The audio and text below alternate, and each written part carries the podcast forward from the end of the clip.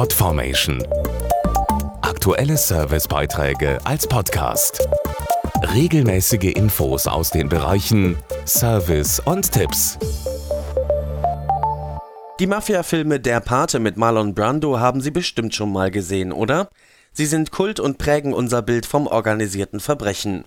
Allerdings haben sie wenig mit der heutigen Realität zu tun, denn die international vernetzten Banden haben ihre Machenschaften längst erweitert. Um Rauschgifthandel und Prostitution dreht sich das organisierte Verbrechen zwar nach wie vor, doch das ist nicht alles, weiß Oliver Malchow, Bundesvorsitzender der Gewerkschaft der Polizei. Ja, wir stellen fest, dass kriminelle Banden sich immer stärker Delikten zuwenden, die sonst eher die Spezialität von Einzeltätern waren. Ich denke da an Autoklau, Wohnungseinbrüche und Ladendiebstahl aber auch an Betrug zum Beispiel am Telefon oder im Internet. Wir wissen, dass in einigen Bundesländern die Zahl der Wohnungseinbrüche deutlich gestiegen ist. Dabei werden die Banden immer professioneller und sie versuchen, illegales Geld in legale Geschäfte zu investieren. All das erfordert zeitintensives Ermitteln der Strukturen. Uns fehlen durch den Personalabbau der letzten Jahre die Ermittler und auch die technischen Möglichkeiten fehlen uns, um effektiv gegen kriminelle Banden vorgehen zu können. Wir brauchen mehr qualifiziertes Personal und wir brauchen internationale Zusammenarbeit.